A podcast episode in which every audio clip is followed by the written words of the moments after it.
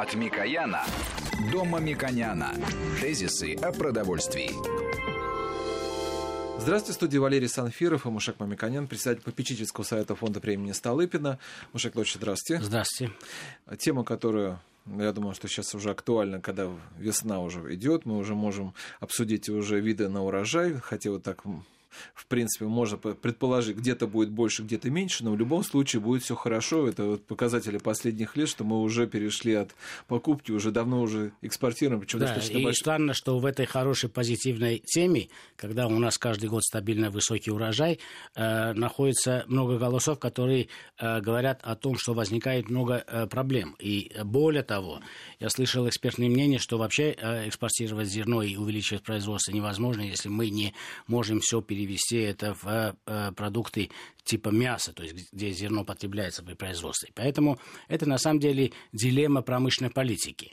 И дилемма промышленной политики, она требует обсуждения, участия в этой теме экспертов, международных знаний, научных знаний, инженерных решений, потому что э, когда говорят, что у нас с ростом производства и с ростом экспорта возникают какие-то э, нерешаемые проблемы внутри, на самом деле это не так, потому что эти решения не обсуждаются, они не настолько известны э, широкому кругу, э, кругу слушателей. Маша Егорович, вы, кстати говоря, вот у меня тема, которую многие слушатели нас спрашивали, она, э, когда смотрят, какого качества хлеб э, в Италии, там, не знаю, во Франции, в России, говорят о том, что у нас, скорее всего, может быть, качество зерна не очень хорошее, и поэтому у нас вот это сильно такое отличие. Но вот как раз о чем мне хочется поговорить, о том, что это действительно ли так, что у нас э, зерно Нет, вот как раз это важный вопрос, потому что мы э, в своих передачах, когда говорили о зерновых продуктах, о хлебе, наши эксперты говорили о том, что изначальное качество нашего э, зерна очень хорошее. Проблемы возникают в э, технологии дальнейшей, то есть логистика, хранение, правильно ли хранение. У нас огромные зернохранилища, которые были построены еще 30, 40, 50 лет тому назад, и они устарели и морально, и э, физически, и они не устраивают современным представлением о стандартах, как нужно зерно хранить. Есть такие проблемы. Но в целом повально, если мы говорим, то у нас на самом деле э, зерновые достаточно качественные, и мука достаточно качественная, и в целом мы достаточно можем говорить... качественная или такая же? Нет, достаточно. До... Нет, мы, если экспортируем многие страны, и на самом деле э, с радостью принимается российское зерно, это означает, что мы сами, если даже не удовлетворены уровнем технологий, которые сегодня применяются, это означает, что все равно мы находимся на хорошем международном уровне, и поэтому мы можем сказать, что да, это качественно. Но у нас возникает возникает проблема. Вот если мы даже видим телевизионные кадры, на конференциях очень часто обсуждаем, обсуждаем когда высокий урожай, не, не хватает мест хранения тратить огромные капитальные средства для того, чтобы построить элеваторы нового объема под новый объем урожая, делать накопители в местах, когда мы э, должны отгружать на экспорт. Это означает, что терминалы, которые работают на экспорт в портах Российской Федерации, это совершенно иная задача, она глобально большая, она решается последние 15 лет. Но те проблемы, которые э, обсуждаются в профессиональной среде, говорят о том, что все равно это узкое место. То есть выезд на экспорт, выход на экспорт, это узкое место, инфраструктурное узкое место. Получается так, что мы стимулируем, с одной стороны, рост э, урожайности, и каждый раз это очень хорошие новости, но при этом фермеры, крестьяне получают меньше средств, потому что высокая, высокий объем предложений на рынке снижает их цену. А как можно было сохранить их доходность, потому что это самое важное, потому что он следующий год не будет сеять, если он не будет иметь средства, или даже может разориться, если он взял кредитные средства для э, своего развития. Для этого нужны достаточно мощностей по хранению продукта, чтобы он мог продать э, в оптимальный период, в оптимальную цену. Мы очень часто слышим репортажи, когда фермеры говорят, что они продали ниже себестоимости, они вынуждены продать, потому что у них не, нет места хранения, или э, для них это очень дорого, это хранение решения. Поэтому э, инженерные решения, которые применяются э, в мире для таких временных э, периодов хранения, качественного содержания э, урожая, для того, чтобы пере, э, перейти от сезона к сезону, для России является очень актуальной задачей. И вот на конференции, кстати, на конференции, которую организовали Всемирная э, организация здравоохранения и Организация Объединенных Наций в, э, в Российской Федерации, были как раз представлены много таких технологий. И мне это заинтересовало, что на самом деле наши же компании, которые работают в этих технологиях, нам же представляют э, те организации, которые в мире э, поощряют как раз и продвигают технологии разумного, рачительного э, использования земель, ресурсов, которые мы получаем от э, земли. И мы неоднократно говорили о экосистеме, о сохранности э, нашей планеты и о том, что мы должны минимальными средствами получить максимальный эффект, то есть максимальный урожай, и не терять э, ни одного э, колоска. А для... Причем я хочу сказать, что вот эксперт, который у нас будет, он не просто теоретик, он еще и практик из Ростовской области. Да, да, и это очень важно, что это региональное предприятие, и при том он занимается и машиностроением, то есть он делает все оборудование для того, чтобы применить эти технологии, которые позволяют значительно меньшими капитальными затратами хранить и качественно Э, доставить до следующего сезона для потребителей зерновые. Я представлю нашего эксперта, генеральный директор компании «Лилиане» Армин Албандян. Здравствуйте, Армин Владимирович. Нас слышите? Да, да.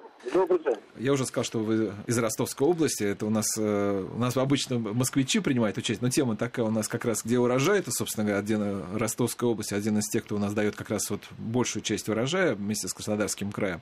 У вас раньше много терялось э, урожая, вот скажем там, ну если брать первые там 90-е годы, 2000-е Ну, годы. обычно вот да. в хозяйствах на юге России, где урожай э, высокий обычно бывает.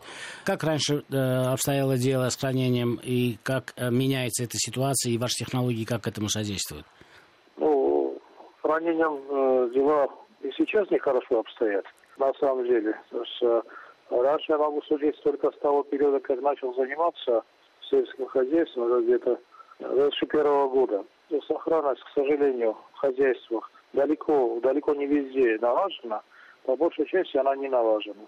То есть э, урожай, если последние годы посмотрите по статистике, урожай с каждым годом у нас э, возрастает. Мы там рекорды за рекордами следили. Да? Сейчас уже 135 миллионов мы в 2017 году собрали.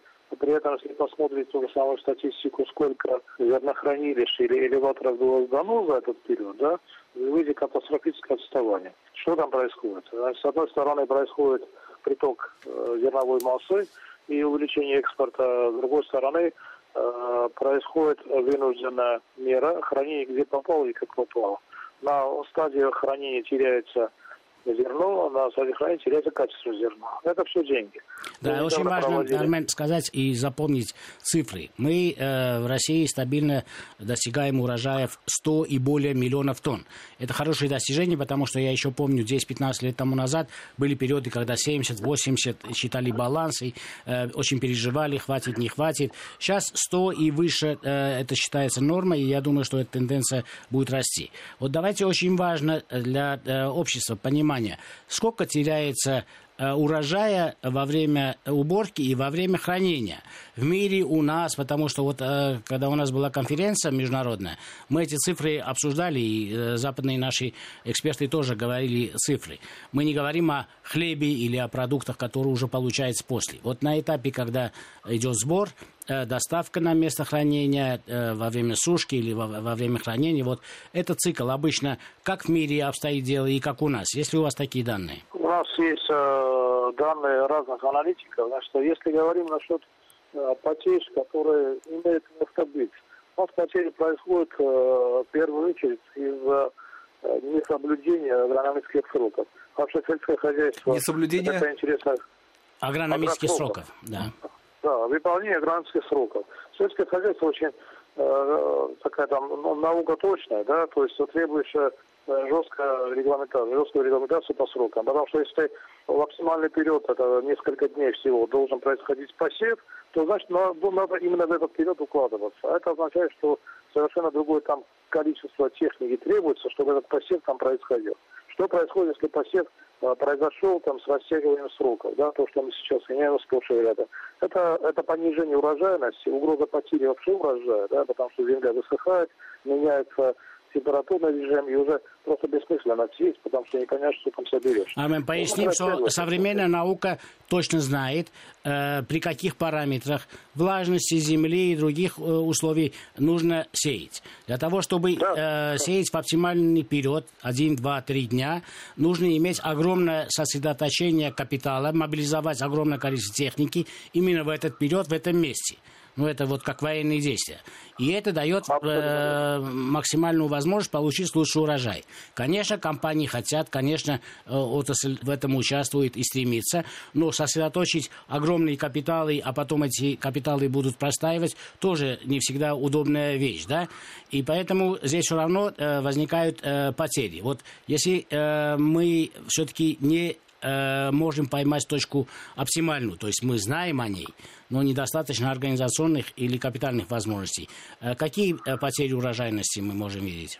Я затрудняюсь сказать, сколько мы сейчас можем говорить насчет потери на север, но а можно допускать, смело можно допускать, что в масштабах там страны, наша эта потеря может измеряться там и 10, и 20 процентов от возможного. То есть это гигантские цифры.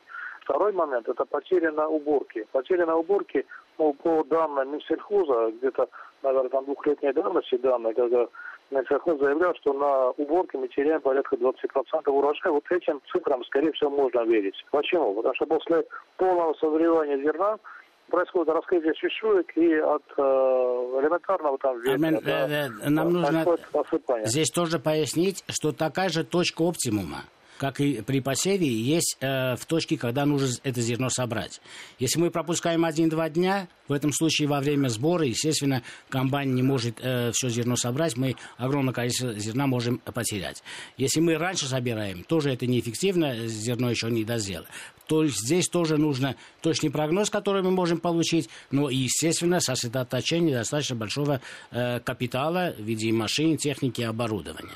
И здесь разница огромная, 20% туда-сюда, это означает, что мы около 20 миллионов ежегодно, это сопоставимо с, с экспортом, чуть меньше нашего экспорта. То есть это очень э, большие потери, и поэтому применение технологий уменьшения этих потерь является критически важным для стратегии развития зернового производства в России.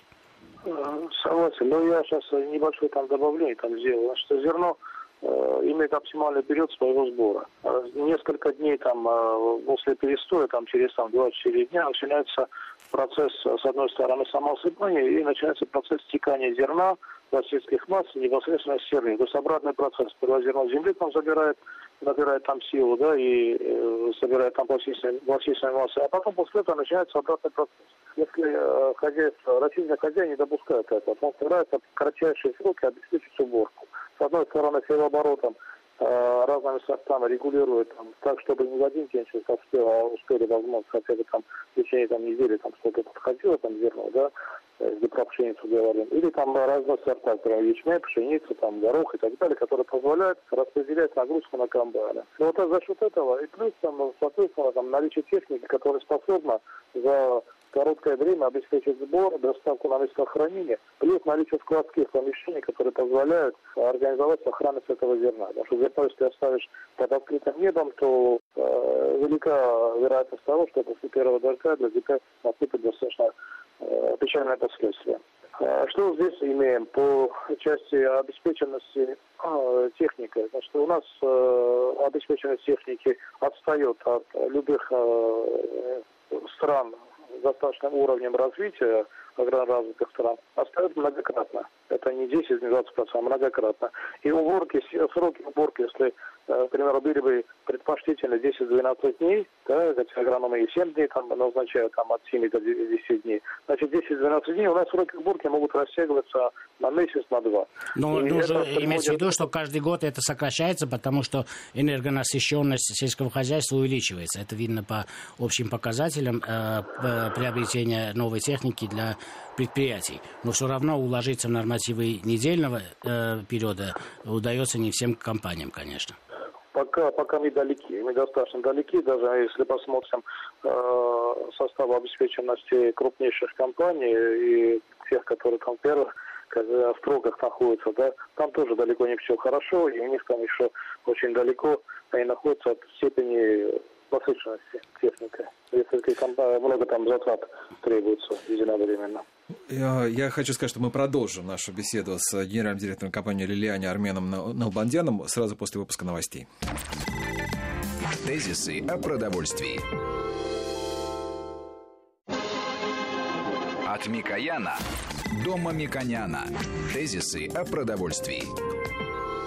Ну что же, продолжаем э, беседу у нас с Мушек Мамиканян в студии. А, э, по телефону мы связались с Ростовом-на-Дону, генеральным директором компании «Лилиане» Арменом Налбандяном. И вот, э, Армен Юмирович, вы сказали, вот цифры привели, что я, вот, может, я что-то неправильно посчитал, но мне получается, что до 40% урожая может теряться у нас в России из-за того, что неправильно используется Не, хранение у нас этих... Вообще это э, имеет в виду, что если мы находим оптимум дня, когда нужно сеять, это теоретически, конечно. Ну, теоретически. И оптимум до... день, когда нужно собирать, я это, да, это оптимум теоретически. Ни в одной стране мира этот оптимум не выполняется в один-два дня. Мы просто должны сократить период э, дней, когда мы сеем или собираем, для того, чтобы уменьшить эти потери. То есть теоретически, если э, мы все это делаем идеально, то теоретически может до 40% урожая сохранить ценность. Но практически любые действия в совершенствовании технологий может увеличить э, сбор и хранение урожая около 20-25%. В принципе, это и так огромная величина, очень значимая величина, и поэтому в этом направлении нужно идти. Но здесь э, важно обсуждать. Есть э, экстенсивный способ увеличения энергоемкости компаний для того, чтобы уложиться в этот период и сеять, и собирать. Довести до недели, например, как в развитых э, экономиках. Э, где стоимость денег. Ну, у нас тоже очень хорошие лицензионные программы э, есть сейчас по приобретению э, э, такой техники. Это один путь. Но есть другие более умные э, способы, технологически более э, совершенные и, наверное, требуют меньше затрат, о чем я бы хотел поговорить. И, а, а перед этим я бы хотел Армена спросить. Вот если мы не ждем последнего дня, когда зерно созрело, а собираем на 2-3 дня раньше – что происходит в этом случае? Мы не, недополучаем э, всю ценность этого э, продукта? Или э, почему нельзя собрать хотя бы на неделю раньше, Армен? Ну, тут э, вопрос связан с влажностью, которое зерно будет иметь в момент э, до полного его созревания, даже не созревания.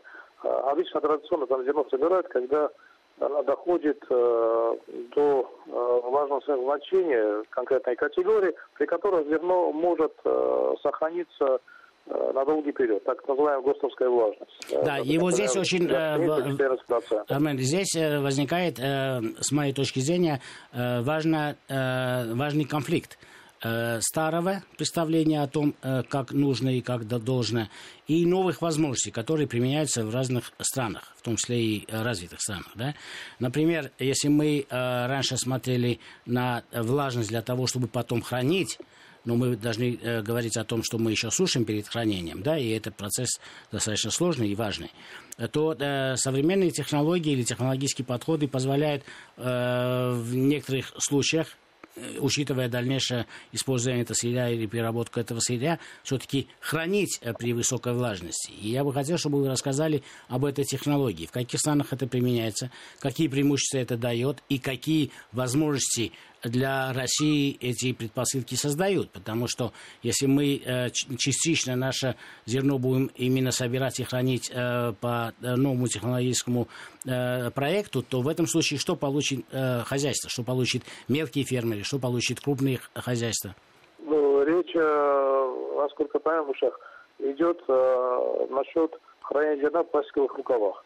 Ну, это о новой технологии, потому что на самом деле да. э, меня и поразило, и порадовало, что эти технологии применяются в России. Я бы хотел, чтобы более широкий круг и э, наших радиослушателей не особенно переживали за то, что высокий урожай приводит к тому, что мы не имеем достаточно хранилищ. Маша, Эти вот, новые методы смотрите, позволяют я... э, успешно хранить как и потом на экспорт доставлять зерно. Как городской житель, я себе представляю, вот из картинки еще по фильму сформированы, или там, я не знаю, по, по советского времени, когда вот э, собрали, какой-то сток сена лежит, потом что-то машина увезла, вот, собственно говоря, все. Или картинку, которую я вижу, например, вот в западных странах, когда это все тут же упаковано, э, э, такие достаточно красивые лежат, там, не знаю, там вот рулоны, которые тоже взяли. Да, это касается да, сена, это да, карман. Э, теперь мы говорим о зерне. Э, из тех же картинок мы видим и целину показывали, и наши южные поля всегда показывают, когда комбайнер намолачивает зерно, и потом на грузовиках, закрытым образом, конечно, не как раньше, это доставляется на места хранения. Потом это сушится или сортируется, потом это хранится. Вся эта технология достаточно и затратна, и э, имеет потери, естественные потери, это само собой разумеется. Вот э, была презентация, и я удивился, и обрадовался, что это в России применяется. Другие способы э, после сбора, как поступать с зерном, для того, чтобы уменьшить и потери, э, во время доставки и э, потери во время хранения, и иметь э, ряд других преимуществ, потому что этот способ хранения имеет ряд других преимуществ. Первое, очевидное преимущество, что мы можем в любое время максимально быстро, то есть любой год, когда у нас большой урожай, увеличить наши мощности по хранению. С моей точки зрения, это очень хороший выход для э, того объема роста, который имеет Россия, для динамики роста, что мы уже не боимся, что если будет большой урожай, пожалуйста, мы можем его хранить. В следующем году будет чуть меньше. Это э, не пустые элеваторы, которые мы построили на э, большие и дорогие деньги. Да? Поэтому эта технология, мне кажется, нуждается в представлении и обозрении для того, чтобы и предприятия больше знали об этом, и э, ну, потребители были спокойны, смотрите, что мы можем опять, больше экспортировать фиксировать, да. Ну, то есть я понимаю, что зерно собрали, на, на грузовике отвезли, там, допустим, скинули, если от, отогнали ворон, чтобы они клевали, это, это, это сейчас. Сушили, хранили, да. это А вот что предлагается, да. какая а технология? вот поэтому да. я пытаюсь, чтобы Армен э, из скромности вышел и рассказал о современной технологии, которая применяется в мире и в России. Пожалуйста, Армен.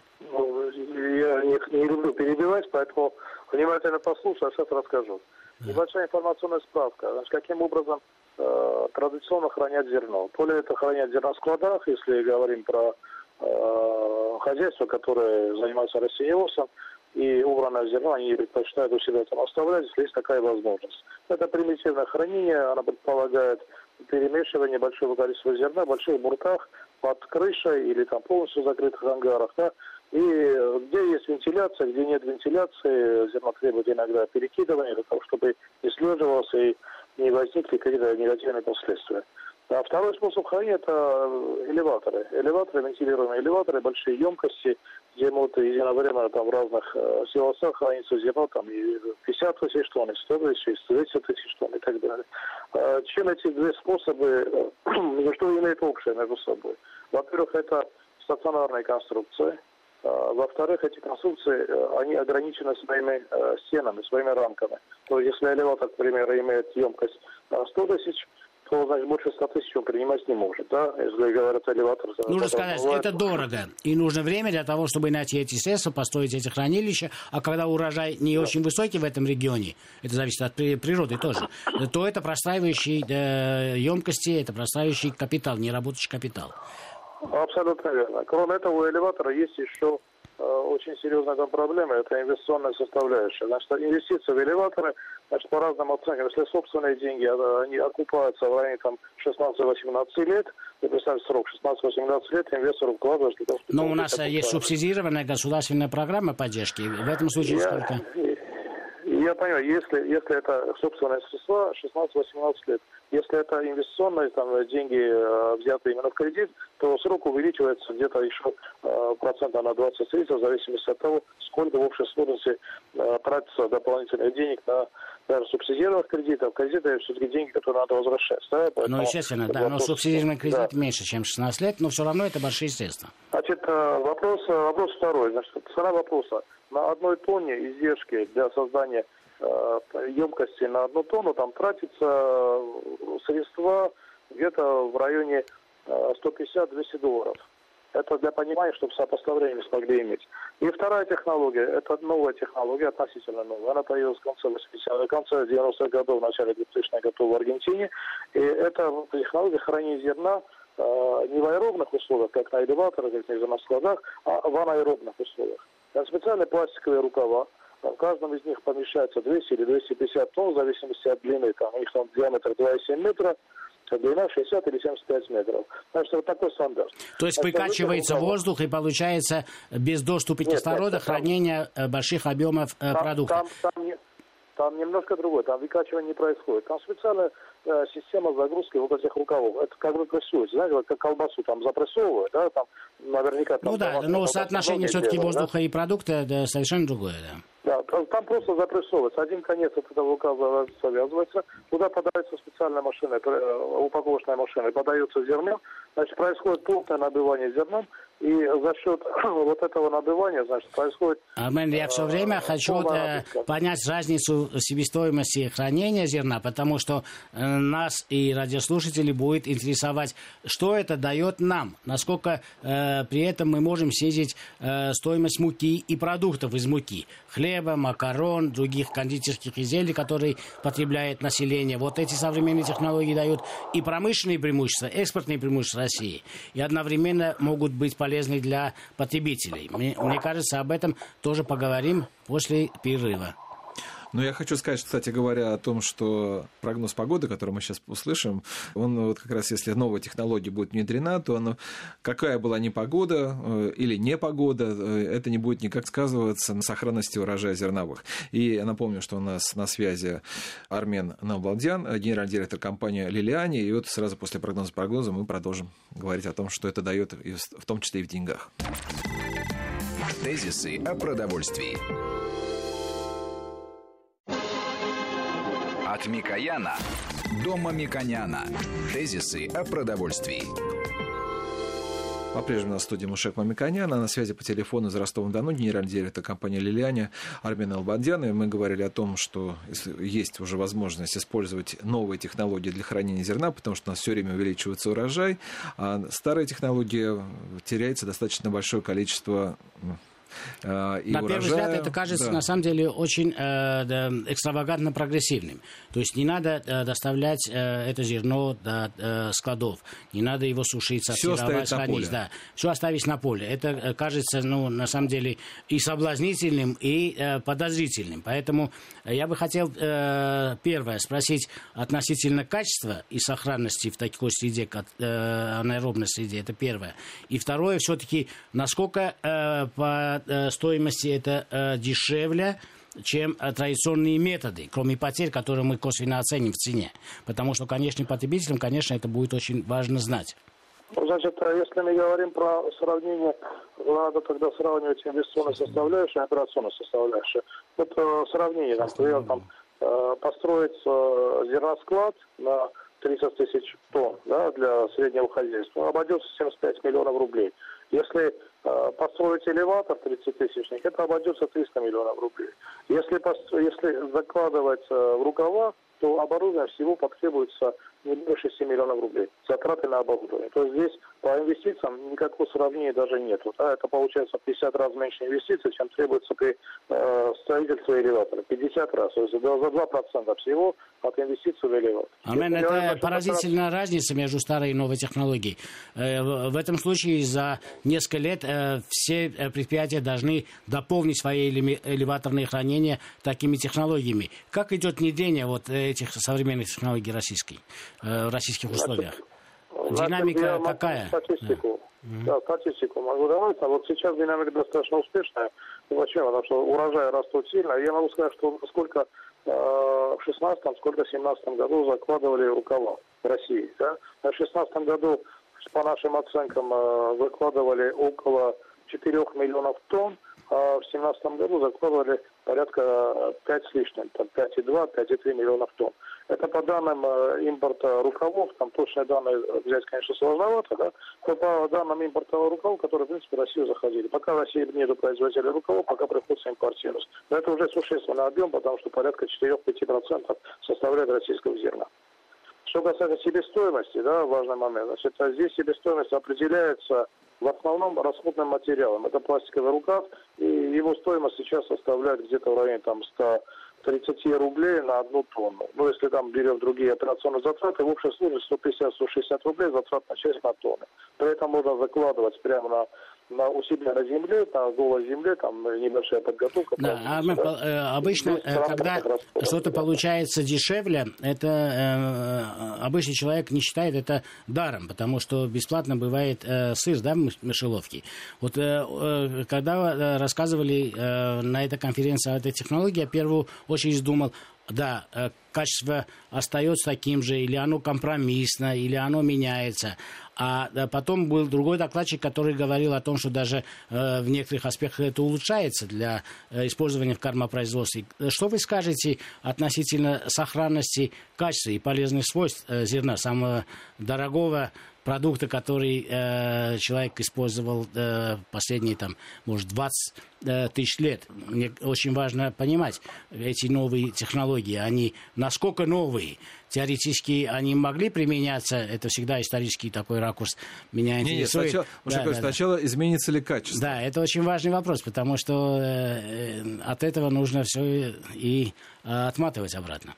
Я, значит, э, историю там читал, что в египетских ущельях находили там зерно, э, ну, то есть ущелье забитое доверху, да, и долиной за, значит, зерно находилось абсолютно пригодном, нормальном, качественном состоянии. То есть вопрос идет в том, что зерно – это некая субстанция, которая при герметичной э, ситуации хранения сохраняет свои качественные характеристики. Вот эта технология, по сути дела, находит отражение пластиковых рукавах. Что это такое?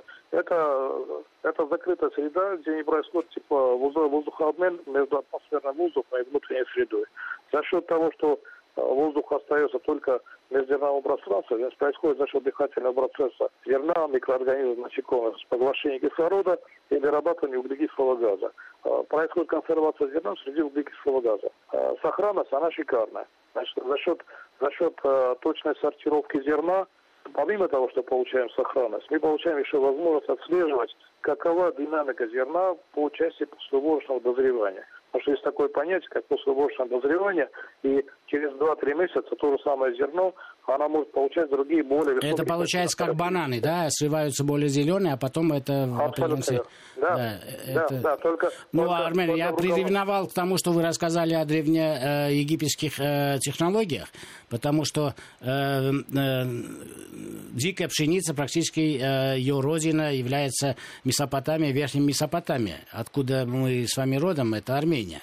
И поэтому, мне кажется, нужно и порыться в археологических э, данных э, раскопок э, на территории Армении, потому что хранение зерна э, на месте его исторического прорастания, мне кажется, тоже имеет достаточно глубинный исторический смысл. И, наверное, эти технологии могли бы применяться э, в этих местах, потому что там на самом деле влажность воздуха не очень высокая, это сухой климат, и в принципе при этом это зерно могло храниться и в таких не пещерах, может быть, каких-то более каменных, наверное, э, приспособлениях, которые могли э, использоваться для хранения зерна. Так как я такие э, примеры знаю для хранения э, ячменя есть и для хранения, насколько мне известно, э, виноградных косточек.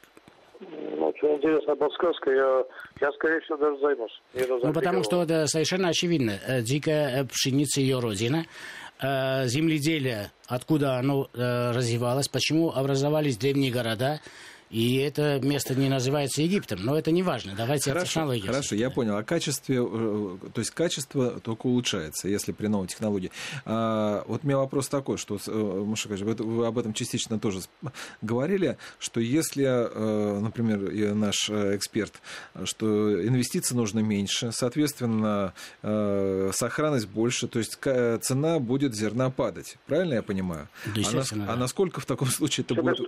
Себестоимость будет, да. Насколько, то есть для нас-то потребитель это хорошо. Насколько выгодно это будет фермерам, если у них цена будет снижаться? Э, цена для фермера не будет падать. Цена э, конечного, э, конечной себестоимости зерна будет. Это что означает? Это вообще означает, что при мировой торговле нашим зерном мы можем конкурировать э, с другими э, экспортерами. То есть наша себестоимость будет ниже, если мы применяем более современные технологии, теряем меньше. Это означает, если с гектара фермер собрал условно там 40 центнеров, то э, и потерял еще э, 4 центнера, то получилось, что он собрал 36. но в данном случае мы позволяем ему и 40 сохранить и продать. Это означает, что у него себестоимость меньше, у него доходность выше. Это очень важно, потому что если экономический передел обеспечивает достаточно стабильную, высокую доходность фермеру, большому производителю, если твоя э, себестоимость конкурентна на международном рынке,